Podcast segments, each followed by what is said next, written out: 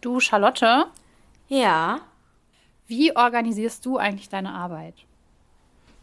Mm, wenn du jetzt gerne ein Prinzip haben möchtest, dann muss ich sagen, dass ich keins habe. Also so aus dem Bauch heraus würde ich erstmal sagen, ich, ich organisiere meine Arbeit irgendwie nicht. Es fließt alles einfach so. Ich mache einfach irgendwie irgendwas. Aber ich glaube, das stimmt in Wahrheit nicht. Also so fühlt es sich in meinem Kopf an, aber tatsächlich ist das, glaube ich, gar nicht so.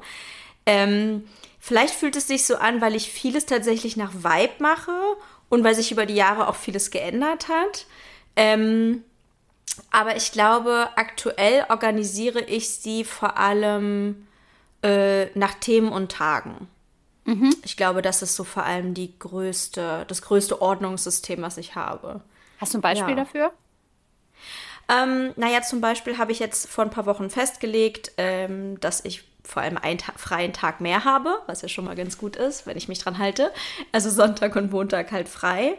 Ähm, Dienstag ist mein Organisationstag, Bürokram, manchmal auch Werbung vordrehen, äh, wenn das Briefing rechtzeitig kommt. Ist ja auch immer eine, so eine Sache. Ähm, alles, was so, aber auch sowas wie Arzttermine oder sowas zum Beispiel machen. Also alles, was irgendwie mit E-Mails und sowas auch zu tun hat. Kommunikation. Mittwoch ist Schreibtag für mein Buch. Äh, Donnerstag ist Podcast-Tag. Freitag ist äh, auch Schreibtag, aber so entweder Buch oder Post. Das habe ich jetzt aber wieder neu festgelegt. Samstag ist Kolumnentag. Mhm. Ja. Ähm, da halte ich mich jetzt nicht immer explizit dran. Also zum Beispiel vor allem bei Werbung und so, oder wenn irgendwas spontan reinkommt, dann variiert das, aber das ist so, ich glaube, so die größte Struktur, die ich habe. Aber die habe ich auch noch nicht lange. Ja, ich, hab, äh, ich beschäftige mich im Moment immer, so, immer mehr damit, mit so Zeitmanagement und wie man eigentlich mhm. seine Zeit verbringt. Und dabei ist mir echt so richtig wie so ein Schlag in die Fresse aufgefallen, dass ich gar keine Ahnung habe, wie ich meine Zeit verbringe. Mhm. Äh, was ja schon irgendwie, was ich schon immer irgendwie nervig fand, als ich noch nicht selbstständig war. Aber was als selbstständige Person ja schon richtig kacke sein kann. Mhm. Ähm, wo, wo ich dann irgendwie mal so denke, ich wüsste jetzt gar nicht, also ich habe nicht so ein festes Konzept wie du, sondern ich mache das tatsächlich so, dass ich irgendwie größtenteils nach so nach Vibe gehe oder nach, was steht halt gerade jetzt ganz akut an. Äh, ich lasse dann gerne auch mal Sachen liegen, bis sie ganz akut anstehen, was mm. ein absolut beschissenes Konzept ist, finde ich, äh, weil das einfach super krass stresst. Aber ich merke zum Beispiel auch so, wenn jetzt, wenn wir jetzt mal so vom Thema Werbung, also wir sind ja beide selbstständig und ich denke, man kann sagen, unsere Haupteinnahmequelle sind Kooperationen mit Firmen, mhm. um das einfach mal so mhm. kurz einzuordnen. Äh, und wenn jetzt eine, eine, Kooperation kommt, das Produkt kommt an, aber die Werbung ist erst für in drei Wochen oder so, dann bin ich ja in dem Moment eigentlich hyped auf das Produkt und denke mir so, geil, ich könnte jetzt voll gut die Werbung drehen, aber ich mache es dann halt erst in drei Wochen. Weil mhm. irgendwie, so ich kann das dann nicht machen, obwohl ich es gerade gar nicht machen müsste. Und das beißt mir halt ganz oft den Arsch, weil ich bräuchte eigentlich viel knappere Deadlines für alles, mhm. weil sonst komme ich halt schlecht ins Tun. Ähm, und ich habe ich könnte dir jetzt nicht sagen, wie viel Zeit ich die Woche damit verbringe, Content zu machen, E-Mails zu beantworten, Nachrichten zum Beispiel zu beantworten, also diesen ganzen Instagram zu machen, äh, irgendwelche mhm. anderen Projekte zu machen, in Meetings. Ich weiß das nicht. Also wenn du mir sagen würdest, dass ich 40 Stunden an Instagram hänge, würde ich sagen, ja, kommt schon hin. Wenn du mir sagen würdest, dass ich 60 Stunden an Instagram hänge, würde ich sagen, ja, keine mhm. Ahnung, kann halt auch sein. Also ich kann das null einschätzen. Ja. Und das ist bei mir halt ganz genauso. Wir haben ja gestern äh, so ein bisschen Coworking gemacht zum ersten Mal. Und du hast mir danach geschrieben, äh, oder, oder hast es in deiner Story geschrieben, ich weiß nicht mehr genau, dass es drei Stunden waren. Und ich so, was? Wie können das denn drei Stunden gewesen sein? Und wir haben jetzt nicht komplett durchgearbeitet, auch ein bisschen gequatscht zwischendurch.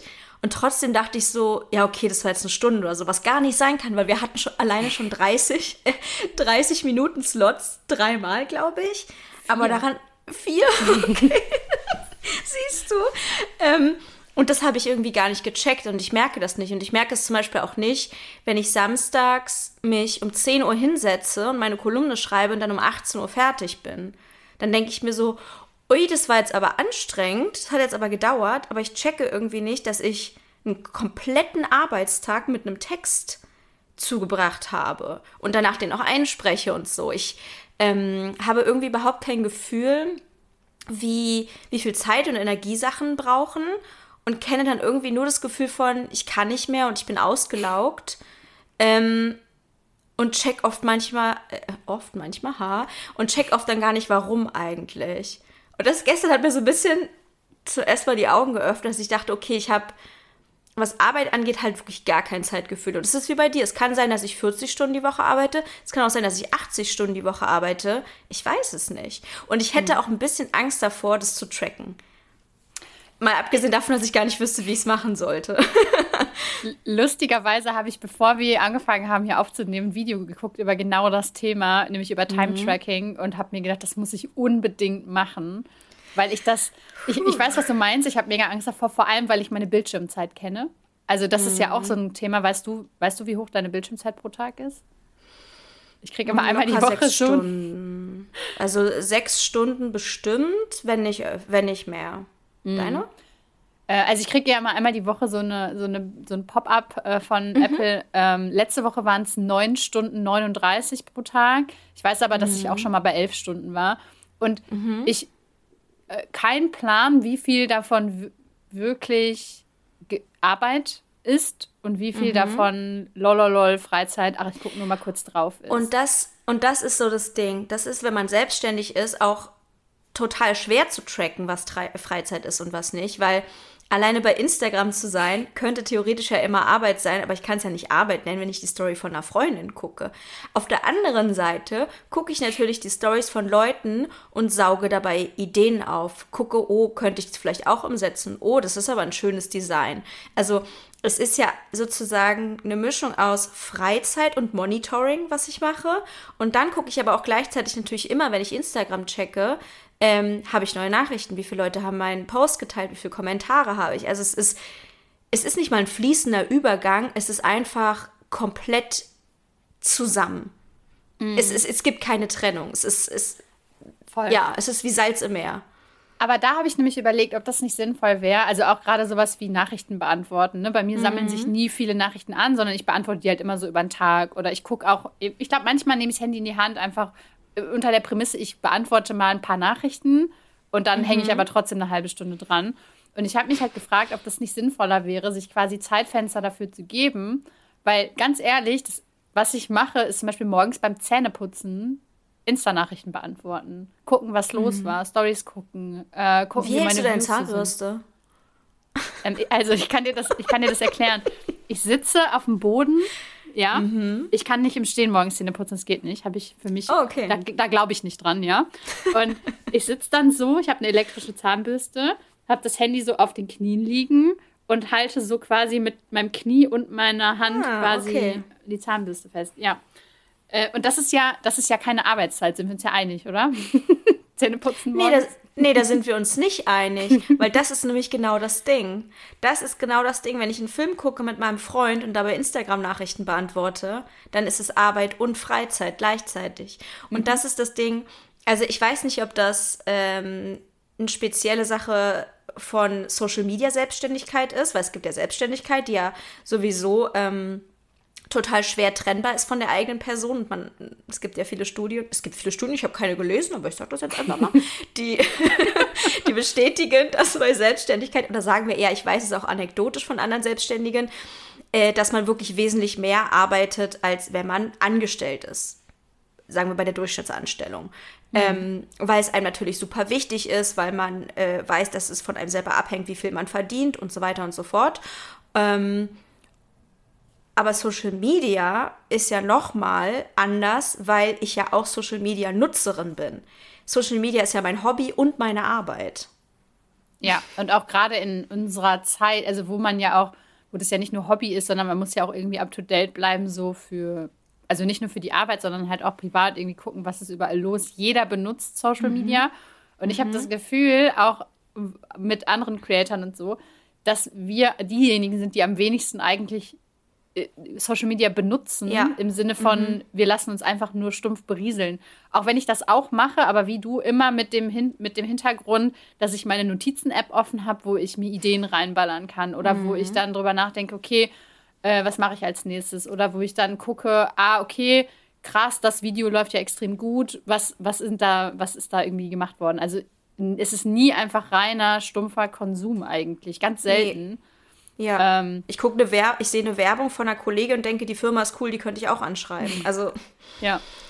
Voll. So ist das. Und, und bei mir ist es tatsächlich genauso, wie du sagst. Ähm, ich benutze zum Beispiel Instagram immer weniger, wie soll ich sagen, ich benutze es privat zwar schon, aber ich habe immer mehr das Bedürfnis, mich davon zu distanzieren, was zum Beispiel dazu geführt hat, dass ich über die Jahre immer mehr Menschen entfolgt bin. Nicht, weil ich die Kacke finde oder so, äh, sondern weil ich es nicht mehr aushalte, dass es so viel Content gibt.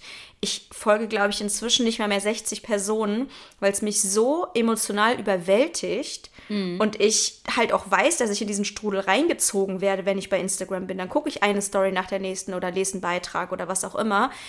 Ähm, das heißt, ich mache das schon, um mir für mich selber die App so ein bisschen kleiner und langweiliger in Anführungsstrichen zu machen und weniger Ablenkung zu haben.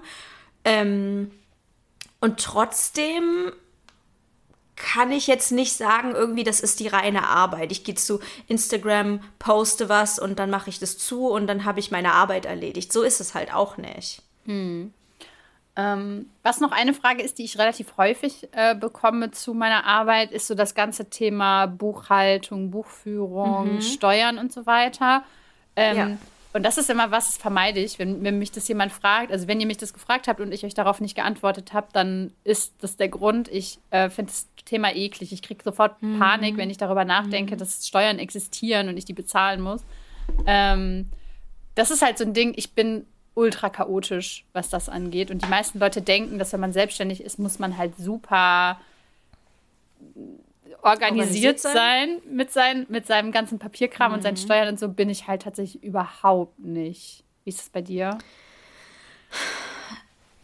Ich habe das Gefühl, ich bin so ein Mittelding. Ich bin, ähm, ich habe das Gefühl, dass ich super organisiert bin, aber in der Organisation tausend Fehler mache. Also ich bin eine Person, die hat einen Ordner für offene Rechnung, für bezahlte Rechnung, wann wurde die Rechnung bezahlt ähm, und so weiter und so fort. Aber ich bin zum Beispiel keine Person, die sich eine Software holt, damit sie keine Fehler macht bei den Rechnungen, sondern alles per Hand macht und denkt, es passt schon so. Und dann vertausche ich die Zahlen, dann vertausche ich das Datum, dann äh, mache ich hier einen Fehler, dann mache ich da einen Fehler. Dann denke ich wieder, es ist, ich springe auch irgendwie immer so hin und her zwischen verschiedenen Persönlichkeiten. Die eine Persönlichkeit ist dann so, es muss alles so akribisch wie möglich sein. Und die andere ist so, ach egal, speichere alles auf dem Desktop, keine Ahnung, ist ja auch wurscht. So mache ich das. ähm, und und habe dann da irgendwie verschiedene Phasen immer mal wieder. Ähm, ich glaube, ich habe den Anspruch an mich selbst, dass ich alles super akribisch und genau machen möchte. Und gleichzeitig kriege ich es dann auch oft nicht hin. Und was bei mir ein großes Thema ist, dass ich eine riesige Panik habe, also Finanzamtpanik, so nenne ich es jetzt einfach mal. Und deswegen habe ich ähm, von Anfang an mich eigentlich geweigert, eine Steuererklärung selber zu machen. Also ich habe, das habe ich glaube ich schon mal im Podcast erzählt, meine allererste Steuererklärung war ja als, ähm, nicht nur als Kleinunternehmerin, sondern auch als Person, die keine Steuern zahlen musste. Also es waren unter 10.000 Euro in diesem Jahr ähm, 2021. Und ich hätte diese Steuererklärung eigentlich selber machen sollen. Ich habe mir so eine Software von Viso oder so gekauft. Ähm, und ich saß davor und ich wollte weinen, weil ich es so schlimm fand, weil ich das Gefühl hatte, das war so dieser, dieser Spielanleitung-Moment. Ich saß davor, da stand, was ich machen sollte, und ich hatte das Gefühl, ich verstehe nicht, was ich machen soll. Es macht alles keinen Sinn. Die, die, die machen das extra kompliziert. Und wenn die Leute dann gesagt haben, hä, aber mach, mach doch einfach, was da steht oder das ist doch jetzt schon extra eine Software oder weiß nicht, Tobi hat mir auch so oft gesagt, so, das ist doch eine Anleitung, halt dich doch einfach an die Anleitung. Nein. Und ich habe gesagt, ich verstehe die Anleitung nicht. Und dann endete es damit, dass ich mir doch eine Steuerberaterin geholt habe, die meine wahrscheinlich sehr unkomplizierte und einfache Steuererklärung für dieses Jahr dann für mich übernommen hat. Und ich zahle lieber sehr viel Geld, auch jetzt noch weiterhin für eine Steuerberaterin, dass die für mich meine gesamte Buchhaltung macht, dass die für mich die Steuererklärung, also alles halt macht. Ich muss jetzt ihr nur, nee, jetzt ist es ein R inzwischen. Ich muss ihm einfach nur meine ganzen Belege hochladen und selbst da mache ich oft noch Fehler.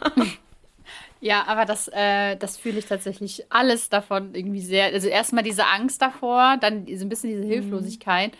Aber ich brauche halt, also zum Beispiel, ich, ich äh, höre das auch bei anderen äh, Kollegen immer wieder und ich glaube bei dir auch, du machst es, glaube ich, relativ regelmäßig. Ne? Also du hältst es irgendwie mhm. regelmäßig auf dem Laufenden und so. Mhm. ich setze mich halt irgendwann ein Wochenende hin, heul halt 35 Mal, muss die ganzen Scheiße vor den letzten Monaten nachtragen und habe halt irgendwie alles sehr unvollständig. Ich weiß zum Glück relativ genau, wo die ganzen Sachen sind. Also das schreibe ich mir schon irgendwie mhm. auf. Also was für eine Rechnung, was für eine Rechnung ist es? Aber ich speichere mir zum Beispiel die Rechnung nicht, sondern ich muss die dann raussuchen an dem Tag. Also mhm. diese ganzen Sachen. Ähm, und ich kann das halt nur, wenn es super dringend ist. Also wenn irgendwie Steuerberater, ich habe halt auch eine, äh, dann sagt so, ähm, sorry, die Belege wäre mal wieder irgendwie angebracht. Und ich so, scheiße, jetzt muss ich das irgendwie alles machen. Jetzt muss ich das Aber bist du jetzt machen. nicht noch Kleinunternehmerin, sodass du eigentlich, du hast ja keine Umsatzsteuervoranmeldung. Das heißt, eigentlich musst du doch gesammelt alles am Ende erst abgeben, oder? Genau, aber ähm, wir machen das im Moment so, weil ich ja nächstes Jahr quasi aus dem Kleinunternehmer rauskomme, äh, meinte sie halt, wir üben das jetzt am besten einfach dieses Jahr schon mal, das regelmäßig zu machen, weil sonst wird das nächstes Jahr so ein absolutes Chaos und meistens mhm. hat man mit der Umstellung dann eh schon so viel zu tun und so und dann sollte man einfach. Aber es funktioniert eh nicht. Also ich muss es nächstes mhm. Jahr anders machen, deswegen. Mhm. Also äh, ja. ich, ich, ich mache es tatsächlich so, ähm, weil ich weiß, dass wenn ich mir das aufspare, dann wird es halt für mich die Hölle. Ich mache es halt wirklich so, ich schreibe eine Rechnung und lade sie direkt. Also ich habe halt so ein Programm, worauf mein Steuerberater Zugang hat und lade es einfach da direkt hoch in diesem Moment. Ich kann auch irgendwie, ich kann sozusagen, wenn ich eine E-Mail verschicke mit einer Rechnung, die E-Mail-Adresse von diesem Programm eingeben und dann wird es automatisch da hochgeladen, was für mich halt perfekt ist und das wesentlich einfacher macht. hm. Das heißt, theoretisch ja. habe ich schon minimalen Aufwand. aber es ist, genau, aber es ist ja trotzdem so, dass du ähm, dann halt sagst, okay, bis die Aufgabe fertig ist, muss ich Schritt A, B, C und D gehen. Und ganz oft bin ich halt so, ich bin jetzt Schritt A gegangen, also brauche ich erstmal eine Pause. Und mhm, Schritt B ja, mache ich morgen. Ich. Und Schritt C, naja, kann hinten rüberfallen. Und D wäre dann das Hochladen der Rechner, denke ich dann, ja, ja, das mache ich natürlich noch. Aber eigentlich mache ich es halt dann nicht in dem Moment. Also ich mache die Sachen dann nicht so, nicht so fertig und nicht so mhm. komplett dann. Weil das, mhm. dieser eine letzte kleine Schritt, das quasi dann irgendwo hochzuladen oder irgendwie zu schicken oder auszudrucken oder sonst irgendwas, ist mir dann halt zu viel. Ich bin dann schon so, okay, fertig mit der schrecklichen Aufgabe. Punkt. Also zum Beispiel Rechnungen schreiben. Ja. Man muss ja eigentlich nur so fünf Sachen da drauf schreiben. Aber jedes Mal bin ich so, oh, Rechnungsnummer. Ich, bei mir ist es so, dass wenn ich, ich, ich schreibe gerne Rechnung, weil ich weiß, dass ich dafür Geld bekomme. Ich hasse halt alle Sachen, wo ich weiß, dass ich nichts davon habe. Aber wenn ich zum Beispiel meine eigene kleine Buchhaltung habe, also damit meine ich wirklich nur, ich rechne aus, was ich diesen Monat verdient habe, ähm, oder äh, ich schreibe eine Rechnung, ist es immer so, hihi, Geld für mich. und deswegen ist es okay, aber ich hasse halt alles, wo es darum geht, dass ich nichts davon habe, sondern einfach nur irgendeine nervige Bürokratie erledigen muss. Also zum Beispiel, jetzt habe ich gerade einen Brief von der Künstlersozialkasse bekommen. Den soll ich sagen, was meine Schätzung ist fürs nächste Jahr, was ich verdiene. Ja, der Brief liegt keine Ahnung wo und es wird auch noch mehrere Wochen, Monate dauern, bis ich darauf antworte, weil ich denke, oh, wenn ich jetzt eine Summe sage, dann heißt es ja auch, dass ich nächstes Jahr mehr zahlen muss und vielleicht stimmt die Summe ja auch nicht. Und da ist auch wieder dieses, ich habe ganz so Angst, das falsch zu machen. Mhm. Was ist, wenn ich falsch schätze? Geht ja gar nicht, weil es ist ja eine Schätzung. Aber mhm. weißt du, was ich meine? Ich, ich, ich glaube, bei Bürokratie ist bei mir wirklich das Schlimmste Autoritätenangst und dass ich weiß, egal wie viel Mühe ich mir gebe, es werden immer Fehler drin sein. Mhm. Das ist, glaube ich, das, was mich so stresst an dem Thema. Wobei ich darüber mal mit einem Unternehmensberater gesprochen habe. Ähm, der, war, der war sehr stark so, äh, alter weißer Mann erklärt einem kleinen Mädchen die Welt. Das, also es war cool. keine besonders positive Erfahrung. Aber was ich daraus mitgenommen habe, und das war die einzige Sache, ist, dass er meinte, selbst die beim Finanzamt verstehen nicht, wie das Finanzamt funktioniert. Und wenn du halt einen Fehler machst, dann kannst du halt sagen, oh sorry, habe ich einen Fehler gemacht. Allermeistens. Ne? Also bevor man, mhm. also bevor man irgendwie bevor der Gerichtsvollzieher vor der Tür steht vom Finanzamt, rufen die halt an oder schicken halt einen Brief und sagen, ja, können Sie mal. Und wenn du den Brief nicht verstehst, kannst du theoretisch anrufen und sagen, hallo, Entschuldigung, ja. ich habe den Brief nicht verstanden ähm, weil die das selber nicht raffen und weil er meinte halt, teilweise gehen vom Finanzamt immer noch irgendwelche ähm, Formulare raus, wo Fehler drauf sind und so. Und das hat einfach seit 15 Jahren niemand bemerkt, weil es einfach keinen interessiert und so. Das habe ich mir so irgendwie ist das kein Trost für mich, weil ich habe zum Beispiel, also ich habe zum Beispiel letztens einen Brief bekommen. Da stand irgendwie, dass meine letzte Umsatzsteuervoranmeldung nicht funktioniert hat. Und ich bin, und, und dann stand, das stand nicht nur einfach, dass es nicht ich habe den Brief nicht genau verstanden. Also das Endergebnis war irgendwas war mit meiner Vorsa äh, Umsatzsteuervoranmeldung.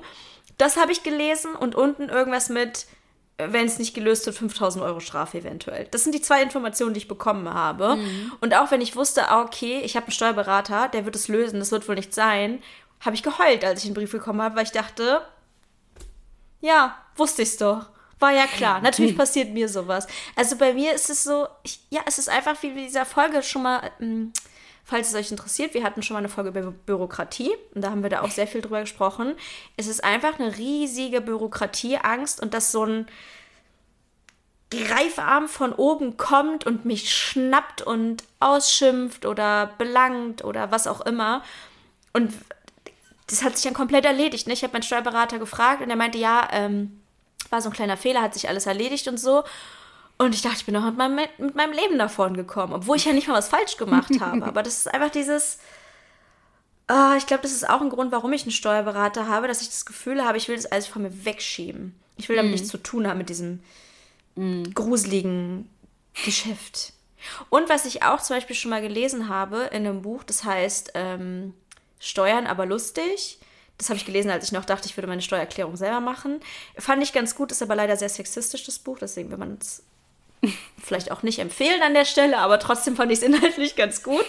Und da stand drin, dass man sich mit solchen Themen als selbstständige Person eigentlich nicht so viel beschäftigen sollte, sondern man sollte sich eigentlich mit den Sachen beschäftigen, mit denen man Geld verdient und nicht und so wenig Energie wie möglich in Dinge stecken, mit denen man kein Geld verdient. Mm. Und das habe ich in dem Moment auch gedacht. Also klar, es kostet viel, aber es würde mich unendlich viel Zeit und Ressourcen kosten, das alles selber zu machen. Ja, voll. Wobei ich da drin richtig schlecht bin, ähm, die, diese Regel sonst einzuhalten. Also das, ich habe ja schon, ich habe schon sehr viel outgesourced. Also ich habe mittlerweile auch ein Management für die Social Media Kooperation und so. Also ich gebe ja. relativ viel ab. Ähm, aber trotzdem verbringe ich immer noch nicht sehr viel Zeit mit den Sachen, mit denen ich Geld verdiene, sondern irgendwie sehr viel Zeit mit den Sachen, die A, mir Spaß machen oder wo ich gerade Bock drauf habe und mhm. B, Sachen, wo ich denke, dass andere Leute die von mir erwarten, dass ich sie kostenlos mache. Zum Beispiel? Was sind das für Sachen? Nachrichten sehr ausführlich beantworten sind, ist immer noch ein mhm. Thema, was wirklich viel Zeit frisst. Ähm, irgendwelche also zum Beispiel, wenn ich ein Reel aufnehme, was super ähm, viel Arbeit ist, zum Beispiel mhm. diese ganzen, alles, was mit Strategien zu tun hat. Alle Leute sagen immer, sie wollen Strategien sehen und wollen sich da, wollen das gerne. Und das sind immer die Videos, die am wenigsten Klicks haben, aber die, die am meisten Arbeit kosten. Ähm, mhm. Ähm, und wenn man mal ganz ehrlich ist, verdiene ich mit einem Reel ja nichts. Also ich verdiene ja. natürlich mit meiner Reichweite Geld. Die Reichweite mhm. von solchen Reels ist schlecht. Die Reichweite von dummen Reels, wo ich einfach nur lustig, shaky, shaky einen Tanz in die Kamera mache, ist besser. Trotzdem will ich natürlich nicht nur solchen Content machen, sondern ich möchte natürlich mhm. auch Mehrwert-Content machen. Ähm, aber das kostet, also so ein Reel wie zum Beispiel das mit dieser Putzstrategie oder mit diesen Armbändern oder so, das kostet mich einen ganzen Tag. Ähm, mhm. Geld verdiene ich damit nicht. Und mhm. trotzdem macht es mir Spaß und ist, ich finde es irgendwie wichtig, das zu machen, weil sonst hätte ich auch diese Reichweite, die ich habe, gar nicht. Aber mhm. Mh, mm, manchmal denke ich mir dann schon so, hm, es wäre halt viel einfacher, richtig hohle Reels einfach die ganze Zeit zu machen, dadurch mehr Reichweite zu haben und dann ja. halt Mehrwert entweder in der Story zu liefern oder keine Ahnung. Also es gibt ja tausend Möglichkeiten. Ja, ich glaube, was ich auch schwierig finde ähm, an dem Thema ist, mh, mm, also es geht ein bisschen in eine ähnliche Richtung. Bei mir ist zum Beispiel das Gefühl, der kostenlose Content, es muss immer viel kostenlosen Content wiegen, geben, wenn ich gleichzeitig Content anbiete, der ähm, was kostet. Also zum Beispiel, wenn ich nicht regelmäßig Texte schreibe, mit denen ich ja auch kein Geld verdiene, oder neben der Werbung, die ich poste, auch genug Story zeige, dann schäme ich mich und ich denke irgendwie, das ist nicht gut und Leute wollen keine Ahnung, finden mich dann irgendwann doof oder so, finden es frech so, hey, wie früher gab es die Texte umsonst und jetzt schreibst du nur noch Kolumnen, für die man 5 Euro im Monat zahlen muss oder was. Also ich glaube, ähm, Social Media ist auch so, wie soll ich sagen, weil wir es so gewohnt sind, so viel kostenlos zu bekommen, schäme ich mich oft, wenn ich sehr viele Dinge anbiete, die was kosten und der Teil, der gratis ist, kleiner wird.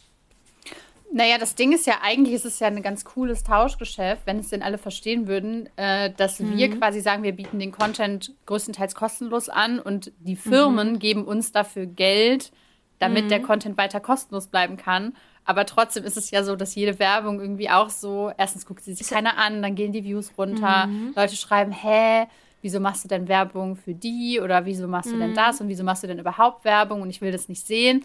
Ähm, und man denkt sich einfach nur so, naja, es gibt dieses Tauschgeschäft, dass quasi jemand anderes den Content mhm. bezahlt. Oder es gibt ein anderes Tauschgeschäft und das bedeutet, dass ihr mir sehr viel Geld im Monat bezahlen ja. müsst, um, keine Ahnung, Coaching bei mir zu buchen oder sonst irgendwas.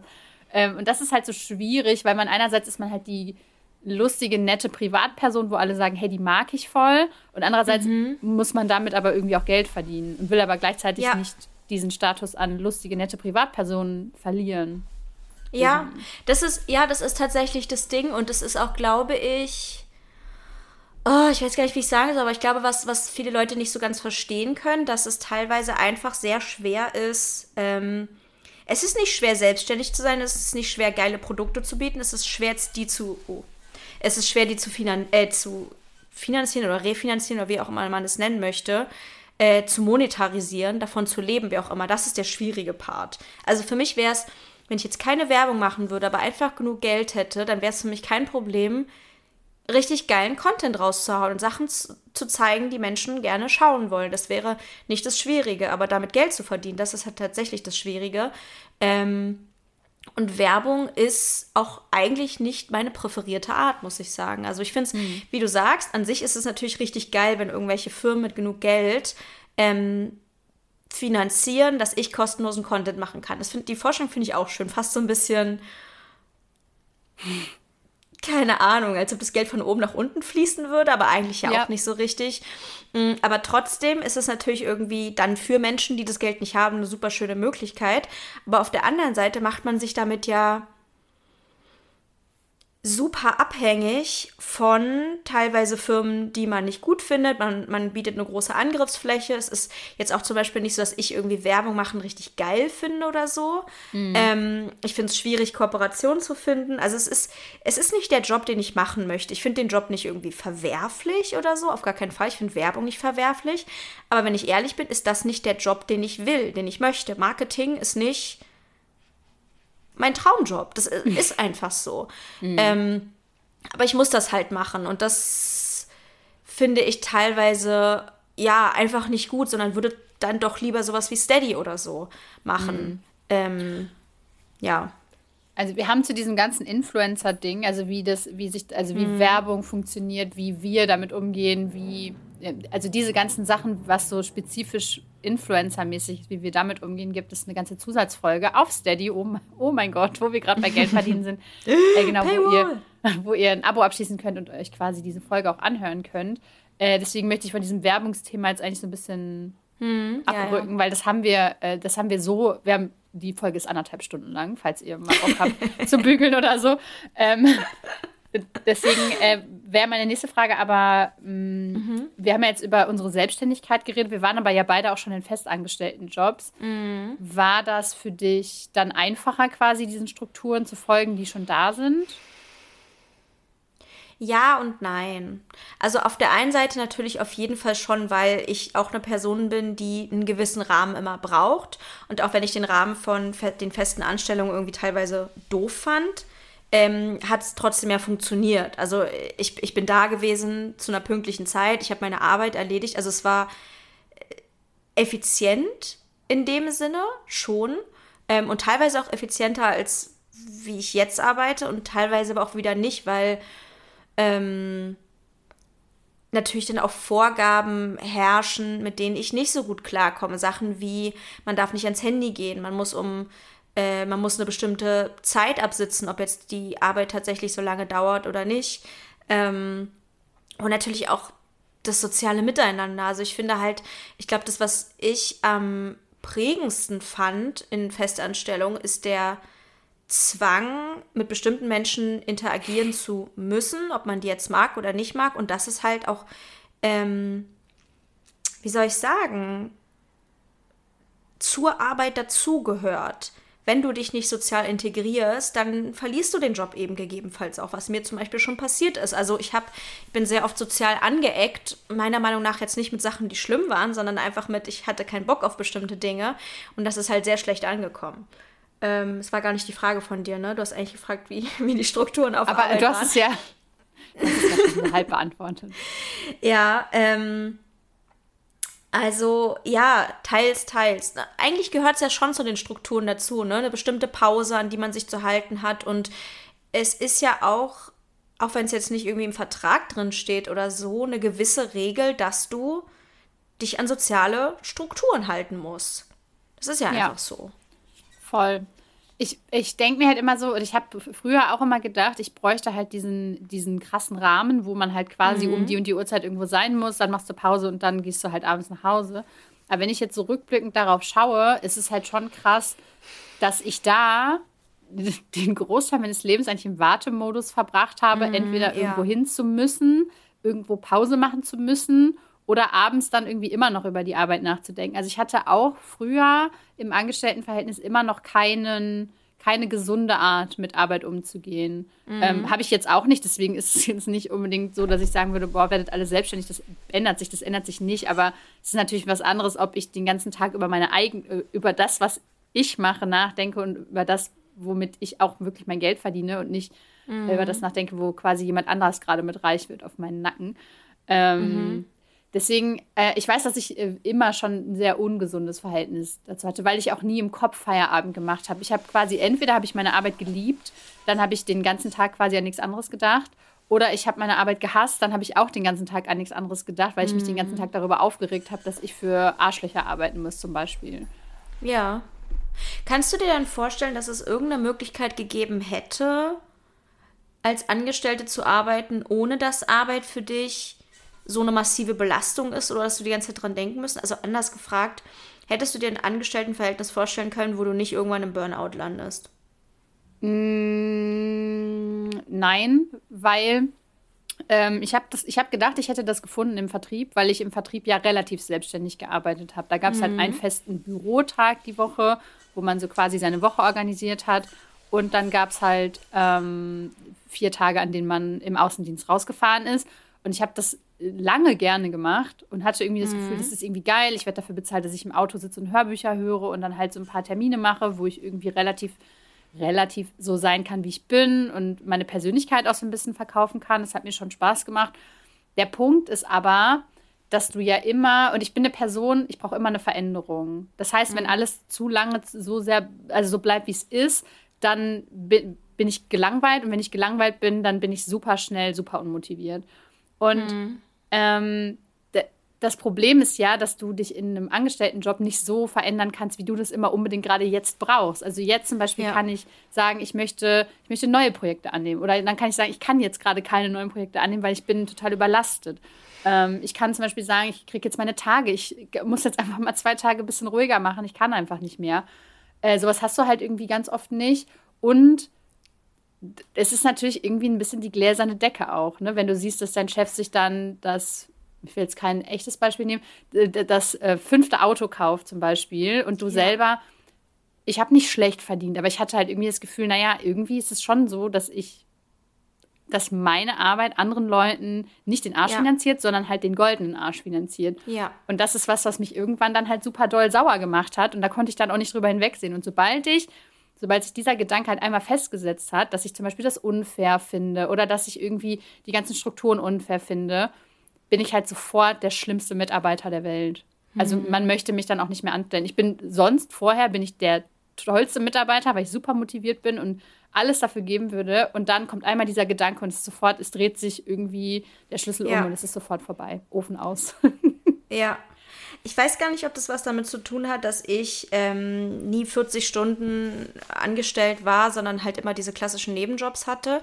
Bei mir war nie dieses Gefühl von, ich werde hier ausge äh, ausgebeutet, was ja eindeutig der Fall war. Also vor allem, wenn ich so an meine Kaffeezeit zurückdenke, wurde ich zu 100 Prozent ausgebeutet, sondern bei mir war es sogar noch eine Stufe davor, dass ich das Gefühl hatte, ich werde so schlecht behandelt, anscheinend bin ich auch einfach eine richtig schlechte Arbeitskraft. Also ich habe nicht mal, ich bin nicht mal zu dem Punkt gekommen, dass ich dachte so, boah, ey, weil ich hier schufte, verdient diese Person sich dumm und dusselig, sondern ich dachte so, eigentlich bin ich hier voll die Belastung. Ich gehöre hier gar nicht rein. Ich mache eine richtig schlechte Arbeit. Die mögen mich irgendwie alle nicht. Also was mache ich hier eigentlich? Und äh, das hängt nicht nur damit zusammen, dass ich teilweise die Inhalte super langweilig fand, mich damit nicht identifizieren konnte, sondern auch das Gefühl hatte, theoretisch könnte hier eigentlich jede andere Person sein und jede andere Person würde es wahrscheinlich sogar noch besser machen als ich. Also mhm. ich habe mich so, mh, mm, als ob ich auf dem klassischen Arbeitsmarkt, als ob ich da einfach nicht reinpassen würde. Mhm. Also jetzt, ich weiß nicht, wie es jetzt wäre, irgendwie, wenn ich, ich habe ja jetzt kein, also ich, ich war, ja, ich war noch nie Vollzeit irgendwo angestellt. Ich weiß nicht, ob ich jetzt ein anderes Gefühl hätte. Ich weiß ja, dass äh, es auch Menschen gibt, die haben irgendwie nette Vorgesetzte oder weiß nicht, werden gewertschätzt oder so. Ich hatte das halt noch nie. Ich weiß nicht, ob ich mich dann anders fühlen würde. Aber in meinem Kopf ist zu 100% die Überzeugung, ich kann nur selbstständig sein, weil auf dem Arbeitsmarkt hassen mich alle. auf dem Arbeitsmarkt ist falsch. In, in Angestelltenjobs, wie, wie nennt man das? In der klassischen Arbeitswelt? In Bürojobs? Nicht nur Bürojobs, eigentlich ich nenne es halt Brotarbeit. Also halt so dieses, ja. du, so, du, du, arbeitest deine festen Stunden und kriegst deinen festen Lohn ja. am Ende. Und ich habe einfach ja. das Gefühl, die, ja, die hassen mich. Ich passe da nicht rein. Ich kann das auch alles gar nicht. Ähm, ja. Also, äh, deswegen, also, Selbstständigkeit ist für mich natürlich irgendwie schon Freiheit und alles, aber es fühlt sich nicht so an als für mich wie, ah, okay, ich war in einem Angestelltenjob und da war ich irgendwie unzufrieden, deswegen will ich jetzt einen Job, wo ich mehr verdiene und frei bin, sondern als wäre das das Einzige, was für mich überhaupt möglich ist. Es hat sich nicht angefühlt wie ein Schritt nach vorne, sondern wie, wie drücke ich das aus? Klar, damals hat sich sogar wie, Noten, wie, wie ein Plan B eigentlich auch angefühlt, so nach dem Motto, als ob ich als Letzte ins Team gewählt werde. Mhm. Die Selbstständigkeit hat mich als allerletztes ins Team gewählt. So fühle ich mich. Es ist irgendwie gut und ich wurde genommen und es ist auch schön. Ähm Aber ich hatte nie dieses Gefühl, was vielleicht ja du hattest von, ich bin jetzt angestellt, ich, ich, ich strebe jetzt aber erstmal nach was Größerem, Geilerem. Mhm. Keine Ahnung ich weiß, dass das bei uns irgendwie immer so ist, dass wir ganz oft diese, diese dass das so ein bisschen auseinanderklafft, weil ich immer schon, ähm, und ich weiß auch nicht, wo das herkommt, ich, ich, mh, mm, das, es ist so ein bisschen ambivalent, weil ich teilweise bin ich dann so, Digga, ich bin für Größeres bestimmt und ihr könnt mir alle das gar nicht bieten. Und andererseits habe ich aber trotzdem immer totale Angst gehabt, meinen Job zu verlieren. Äh, bis ich dann einmal wirklich gekündigt worden bin und danach war ich unhinged. Danach war mir das alles komplett scheißegal. Im nächsten Job, die hätten mich nach einer Woche rausschmeißen können und ich hatte immer nur den erhobenen Mittelfinger oben. Mhm. Ähm, ich bin einfach jemand, ähm, ich glaube, dass ich in jedem Job, den ich machen würde, das ist meine Überzeugung, ich glaube, das stimmt nicht, aber ich bin der Überzeugung, dass ich in, egal, wenn man mir sagen würde, du musst jetzt als Krankenschwester arbeiten oder als Friseurin oder sonst irgendwas, ich glaube, dass ich in jedem Job relativ okay sein könnte, obwohl ich mhm. da keine, keine fachliche Ausbildung drin habe. Aber ich bilde mir ein, dass ich jeden Job durch Herzblut irgendwie relativ gut hinbekommen könnte. Ja. Und Jobs, für die ich auch noch Herzblut habe, dass ich die über, über das normale Maß hinaus mhm. gut machen kann. Ähm, das liegt aber wahrscheinlich auch einfach daran, dass ich immer in Jobs gearbeitet habe, die, die mir sehr viel bedeutet haben. Ich habe Tierarzthelferin gelernt aus totaler Überzeugung, weil da verdienst du kein Geld. Also schon, aber nur so, dass du gerade so deine Miete bezahlen kannst. Und danach habe ich im Vertrieb für Tiermedizin gearbeitet. Das heißt, es hatte immer noch was mit diesem mhm. Bereich zu tun, der mir sehr am Herzen lag. Vielleicht hat es damit zu tun. Aber ich habe früher zum Beispiel äh, auch immer gesagt, ähm, meine, meine Mama hat immer äh, gesagt, du wirst mal Journalistin, was ich irgendwie gar nicht gesehen habe, wahrscheinlich weil ich Deutsch-LK hatte. Und ich habe immer gesagt, ich möchte, ich möchte Praktikantin sein eigentlich. Ich mhm. möchte in jedem Job der Welt drei Wochen arbeiten. Und dann möchte ich zum nächsten Job gehen, weil mir alles sau langweilig wird und ich der Überzeugung bin, dass ich alles kann. Mhm. das ist komplett gaga. und bei mir ist es halt gar nicht so. Ich bin überzeugt davon, dass ich halt keinen einzigen Job machen könnte, den jemand anderes mir vorgibt. Ich glaube, dass der einzige Job auf der Welt, den ich machen kann, der ist, den ich jetzt gerade mache. Was natürlich keine besonders schöne oder gesunde Einstellung ist. Also ich wünschte mir manchmal, dass ich meine Selbstständigkeit als bewusste Entscheidung angefangen hätte, dass ich sage, ich bin zu Größerem bestimmt. Was übrigens ein Gedanke ist, den ich tatsächlich auch öfter mal habe. Dieses, äh, die anderen erkennen nur nicht, wie toll ich bin, bla bla bla. Mhm. Ähm, so, sondern ich bin ja irgendwie, das ist auch eine Frage, die du mir gestellt hast, dass ich irgendwie so gewohnt bin, immer Angst und Panik und diese existenziellen Ängste zu haben und die mit meiner Selbstständigkeit so arg verknüpft sind, dass ich mich ja auch immer so antreibe. Und ich habe das Gefühl, ich habe meine Selbstständigkeit auf Panikgefühlen äh, aufgebaut und auf das ist das Einzige, was ich machen kann und ich muss irgendwie Geld verdienen. Und ich muss jetzt rudern, rudern, rudern, dass ich Geld verdiene, dass ich nicht mehr ähm, arbeitslos bin, dass ich nicht mehr Hartz IV bekommen muss und so. Ich bin davon ja schon Jahre entfernt. Also jetzt nicht Jahrzehnte, so lange ist jetzt auch nicht her. Also ähm, es ist schon ein bisschen her, aber ich bin über den Gedanken psychologisch nicht hinweggekommen, dass ich eigentlich ähm, in einer Notsituation bin.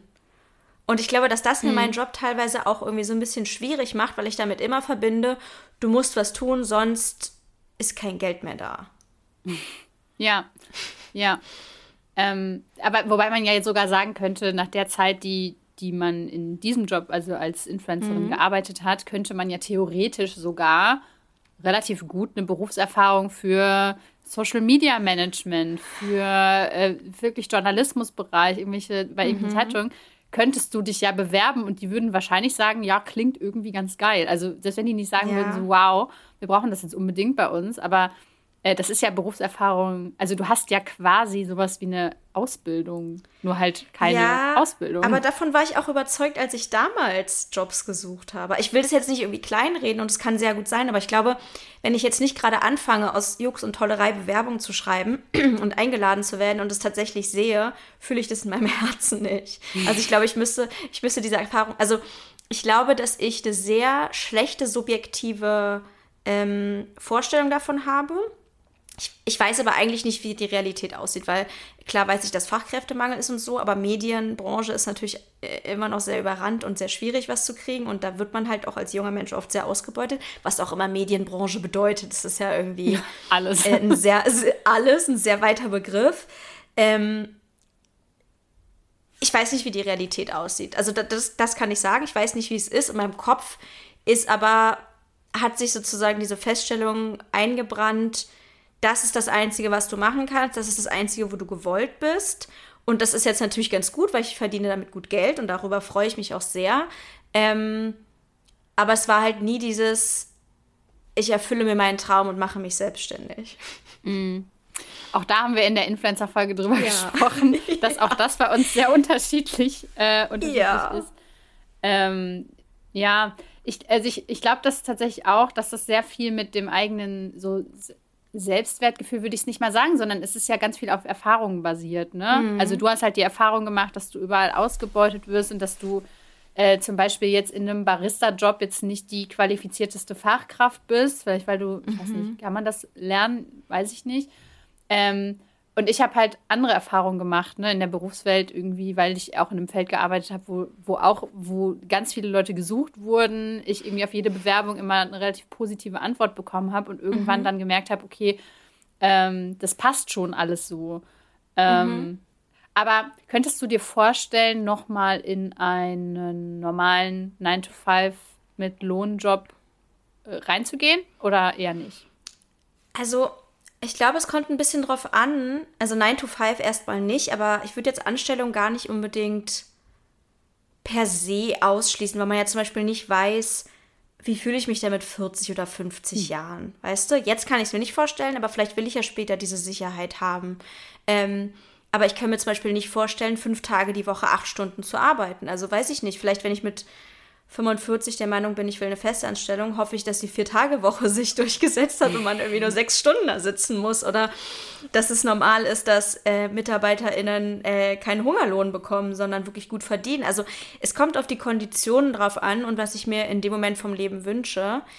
Aber ich muss schon sagen, dass ich mich sehr daran gewöhnt habe, dass ich alles bestimmen darf und dass ich das auch sehr, sehr gut finde und dass ich ähm, durch die Selbstständigkeit auch sehr gelernt habe, auf mein eigenes Bauchgefühl zu hören, was ich früher komplett unterdrückt habe in jeder Hinsicht und auch musste. Ähm, ja. ich würde die Frage zurückstellen, aber ich glaube, ich weiß schon, wie du antworten würdest. Ob du dir das nochmal vorstellen kannst? Äh, es ist ja im Prinzip relativ ähnlich. Man kann halt nie sagen, was in zehn Jahren ist oder so. Ähm, ich glaube, dass ich mir nicht mehr vorstellen könnte, in meinen alten Job zurückzugehen. Auch wenn ich mittlerweile eine sehr romantisierte Vorstellung davon habe. Ähm, ist ja irgendwie immer so, ne? Man, man macht das dann und denkt sich, boah, was für eine Kacke. Und dann macht man es irgendwie nicht und denkt sich so, auch irgendwie war es doch ganz schön so. Ähm, mhm.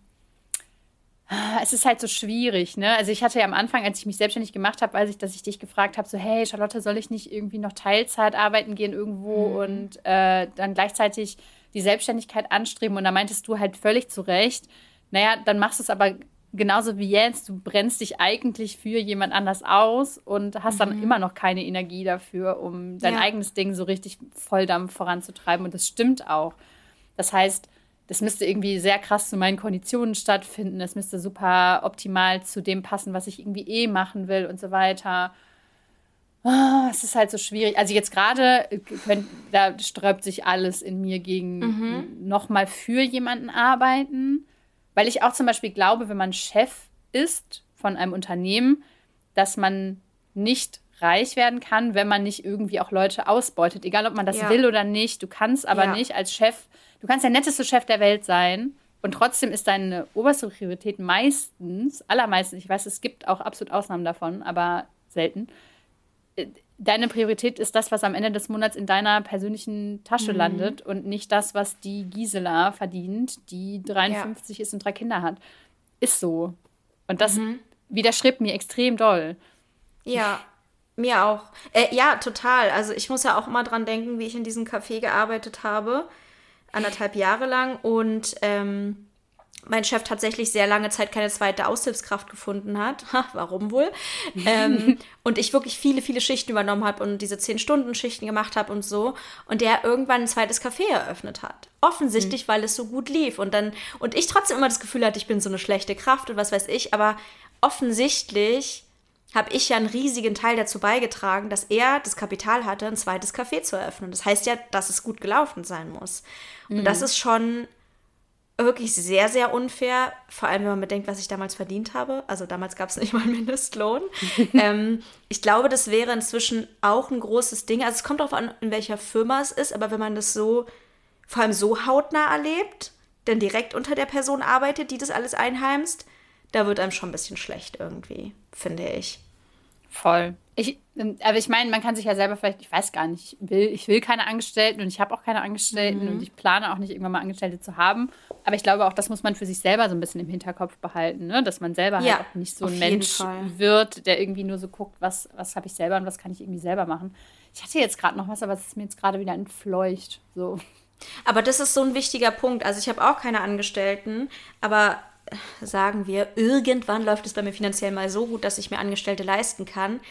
Ich habe mir geschworen, dass ich nie, nie, niemals im Leben jemanden anstellen möchte auf 450 Euro Basis oder eine Person den Mindestlohn zahlen will oder eine eklige Chefin sein will, dass ich das niemals möchte. Also ich weiß nicht genau, was für eine Chefin ich sein könnte. Ähm, das klingt jetzt dumm, aber man will ja sozusagen, also man muss ja auch gewisse Grenzen kommunizieren und so weiter. Ähm, aber dass ich durch diese schlechte Erfahrung, die ich gemacht habe, mir so sehr geschworen habe, dass ich niemals Menschen so behandeln will. Und dass es aber vor allem nicht nur darum geht, irgendwie nett zu sein, sondern auch einfach am Geld Wertschätzung zu zeigen. Weil Geld ist nun mal das Wichtigste im Endeffekt. Ich arbeite Voll. nicht irgendwo, weil meine Chefin so nett ist für zwei Euro die Stunde, sondern ich arbeite im Endeffekt, damit das Geld stimmt voll. Ja, vor allem auch irgendwie, ähm, dann würde ich mir lieber weniger MitarbeiterInnen leisten, mhm. die dafür motiviert ja. sind und auch Bock haben, für mich zu arbeiten, weil man identifiziert sich ja auch mit der Firma für mich oder mit dem Arbeitgeber, mhm. indem man sagt, ich kriege diese und jene Wertschätzung.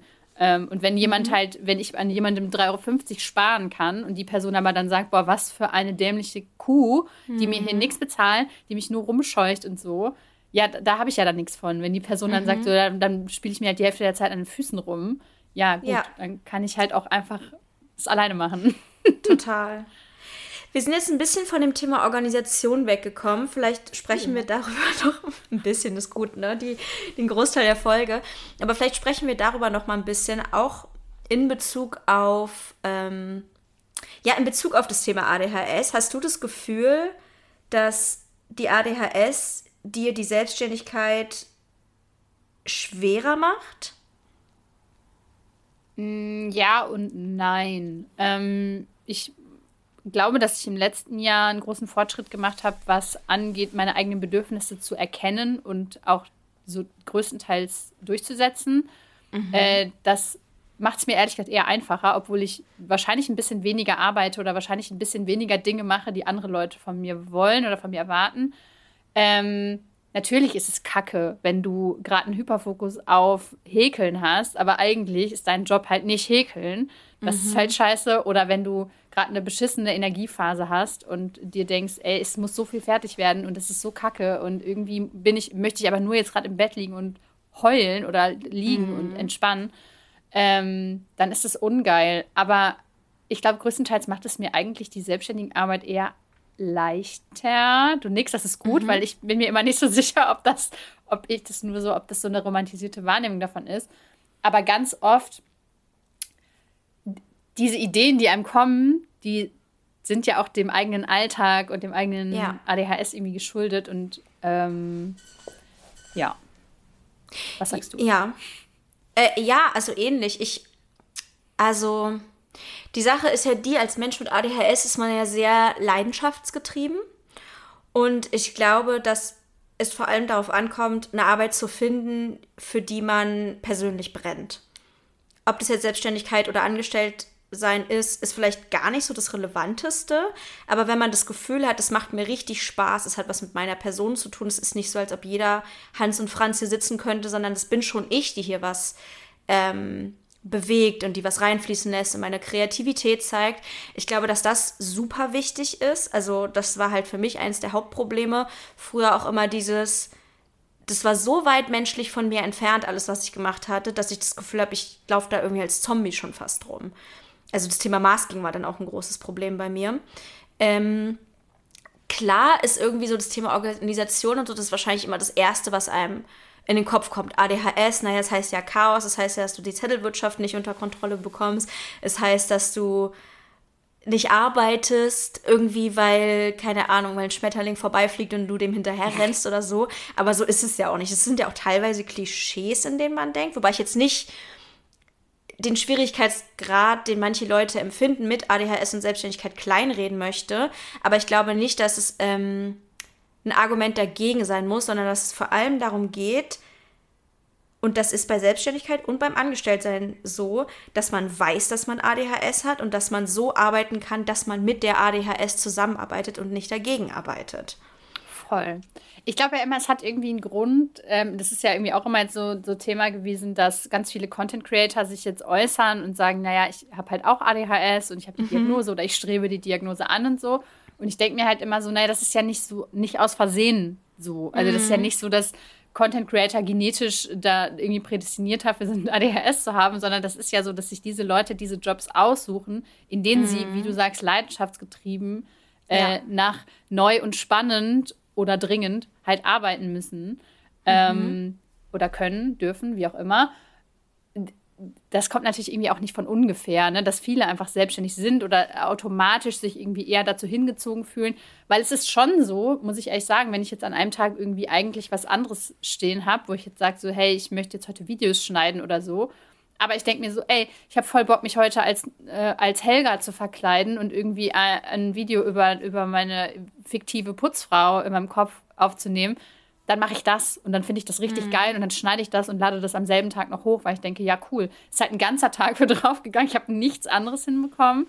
Mhm. Ähm, aber da fragt ja auch keiner nach. Das ist ja das Schöne eigentlich dran, ne? Mhm. dass, man, dass man eben dem nachgehen kann. Aber am nächsten Tag bin ich dann auch tatsächlich relativ ausgebrannt ganz oft, wenn ich dieser Leidenschaft wirklich so krass nachgehen konnte. Ja, und dann, und dann kommt wieder dieses Thema, finde ich, auf, was du auch in deinem Reel besprochen hattest. Ich habe schon wieder vergessen, wie es hieß, aber ist ja auch wurscht, wo es um im Endeffekt um Energie und Löffel und so weiter ging. Und wenn man dieses Hoch hat, dass man denkt, so, oh mein Gott, ich platze vor Ideen, ich möchte jetzt dies und dies und dies machen und am Ende einfach komplett ausgelaugt ist. Und dass teilweise das also das Energiehaushalten ist bei mir ein sehr, sehr großes Problem bei der Selbstständigkeit, weil ich nicht nur nicht merke, wie viel ich arbeite, weil ich teilweise ähm, einfach ja super viel Spaß oder Leidenschaft oder was auch immer dabei empfinde und dann denke, ja, ich will das noch schnell fertig machen, schnell, was auch immer das dann wieder heißt. Mhm. Ähm, ich bin im Hyperfokus, ich habe Angst, dass ich das nicht fertig bekomme, ich habe Angst, dass ich morgen nicht wieder reinkomme. Also äh, das ist für mich eine viel größere Schwierigkeit, als mich zu organisieren, weil ähm, ich halt eher das Problem habe, dass ich, obwohl ich meinen Job liebe und den super gerne mache, fix und fertig bin. Ja. Und dass ich immer wieder an den Punkt komme, also es ist halt so ein bisschen in Wellen, aber dass ich immer wieder an den Punkt komme, dass ich denke, krass, das war jetzt aber mal wieder eine Phase, die wirklich anstrengend war. Oder weiß ich nicht, jetzt habe ich gerade, ich habe gerade auch einen Post darüber geschrieben, deswegen ist das Thema für mich natürlich sehr präsent. Weiß ich nicht, dass ich random Sachen bekomme, dass ich auf einmal Gliederschmerzen habe, extrem doll, die ich mir eigentlich nicht erklären kann, aber dann doch erklären kann, ja, weil ich so erschöpft bin. Oder mhm. einen steifen Kiefer habe oder dass ich auf einmal weinen möchte, wenn ich sehe, was ich noch zu tun habe, weil ich denke, ich kann nicht mehr. Und mhm. es ist halt aber dann auch niemand anderes da, der die Sachen machen kann. Das Ding ist, wir haben ja auch gestern kurz drüber geredet, äh, da habe ich mhm. noch mal ziemlich viel drüber nachgedacht, dass du ja im Prinzip als selbstständige Person und gerade als selbstständige Person mit einer Reichweite auf Social Media hast du halt gleichzeitig das Glück und andererseits den Fluch, dass du alles machen könntest. Mhm. Du könntest ja, du könntest ja siebenmal pro Woche was hochladen. Du könntest 20 Mal pro Woche was hochladen und noch einen eigenen Etsy-Shop aufmachen und wüsstest, ja. dass da irgendwer draufklicken würde. Du könntest noch YouTube anfangen und könntest da drei Videos die Woche hochladen. Du könntest ja noch, noch ein Buch schreiben. Du könntest ja noch dies machen. Du könntest noch das machen. Du könntest noch Merch machen. Und du wüsstest immer, dass zumindest Leute sich das angucken würden und dass es irgendwie wahrscheinlich was bringen würde. Und das mhm. ist ein mhm. bisschen so, als würde man ein kleines Kind bei Toys R Us, oder das heißt ja mittlerweile anders, irgendwie Smith Toys oder so, aussetzen und würde einfach sagen, mach mal. Aber mhm. irgendwie hast du ja trotzdem nur 5 Euro und irgendwie ist es halt dann total anstrengend, sich zu überlegen, ja.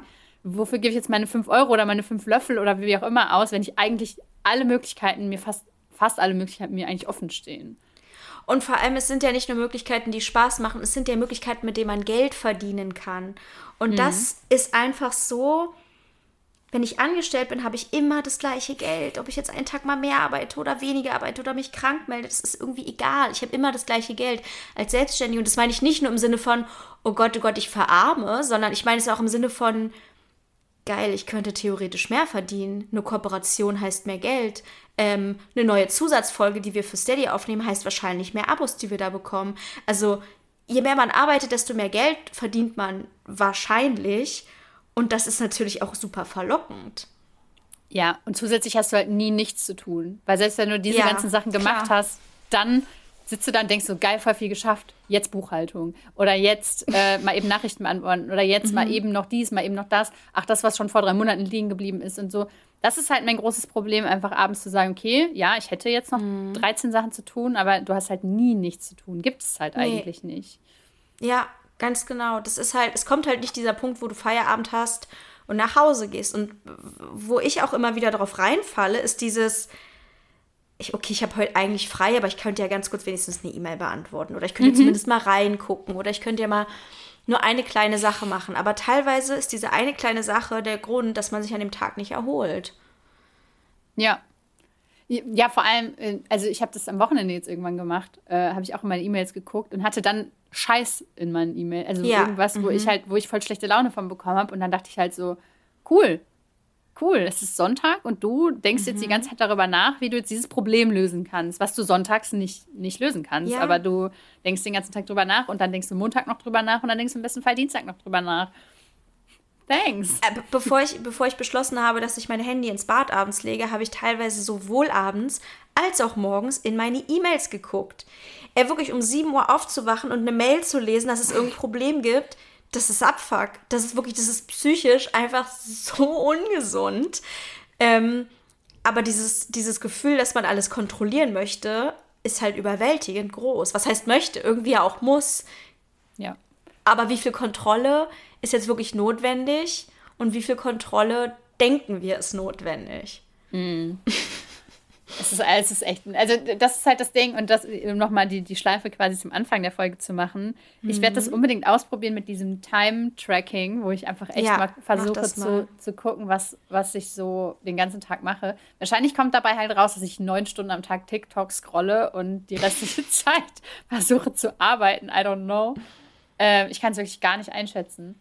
Ähm, Wahrscheinlich mache ich es auch ehrlich gesagt nicht. Wenn man mal ganz ehrlich ist, werde ich das zwei Tage machen und dann habe ich keinen Bock mehr drauf. Frage ist halt, was du davon hast am Ende. Ähm, ich erhoffe mir eigentlich einfach nur davon zu gucken, was braucht wirklich wie viel Zeit. Also ich hatte das jetzt gestern auch in der Story, irgendwie habe ich meinen Wäschehaufen weggefaltet. Ähm, mhm. und es hat 13 Minuten gedauert und ich habe es tatsächlich zwei Wochen davor aufgeschoben, weil ich dachte, es dauert eine Stunde. Und mir haben dann auch ganz viele Leute geschrieben, dass sie jetzt auch eigentlich gedacht hätten, dass es ungefähr eine Stunde bis anderthalb gedauert hätte.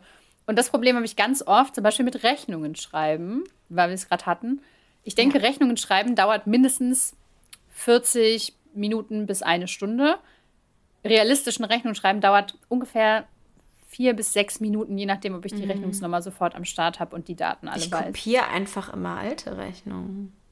Ja, aber du musst ja die Daten neu übertragen. Genau, die, ja, das mache ich dann. Das schon. dauert vier bis sechs Minuten, aber in meinem okay, Kopf dauert ja. das äh, fast eine Stunde.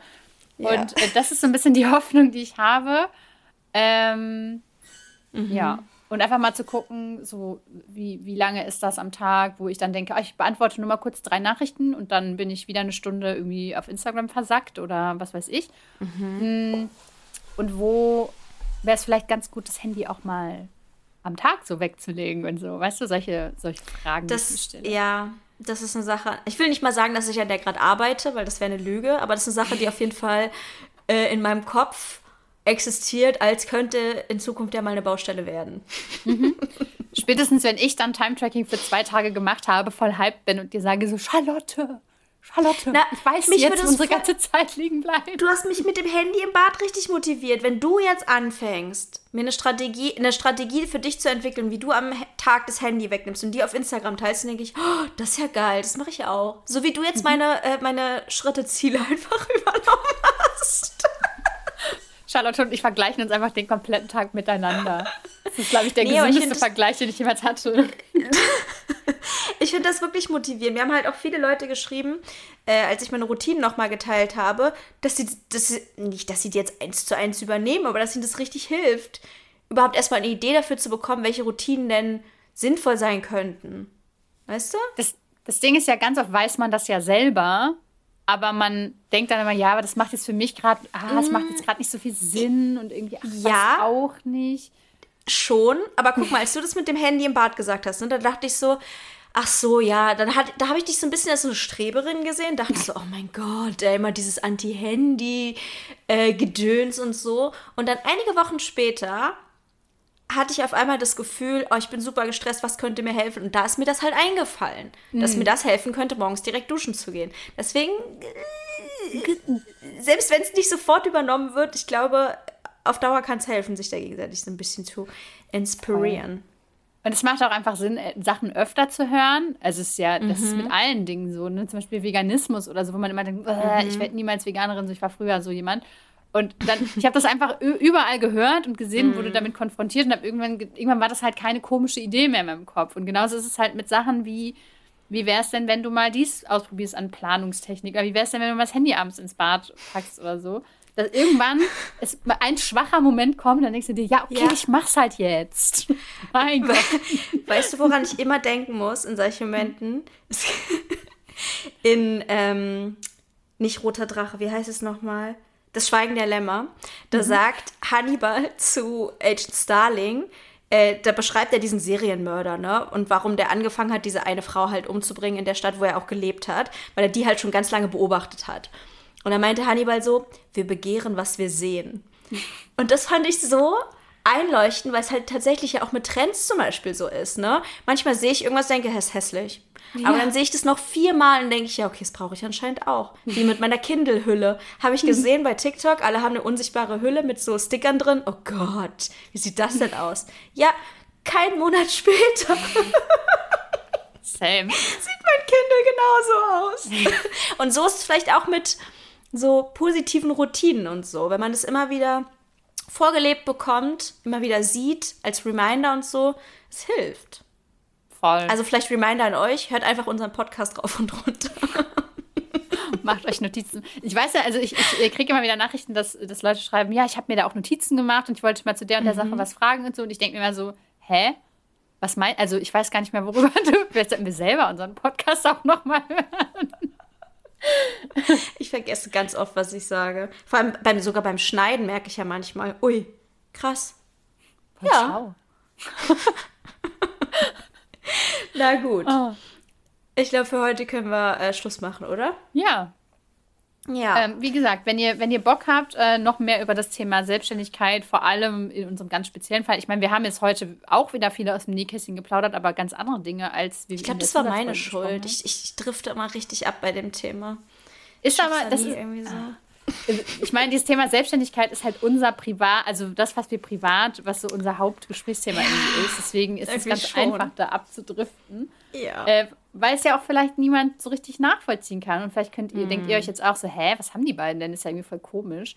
Äh, dazu könnt ihr uns auf jeden Fall auch mhm. schreiben. Da, vielleicht auch, auch, ja, ich, ich habe mich gerade gemeldet.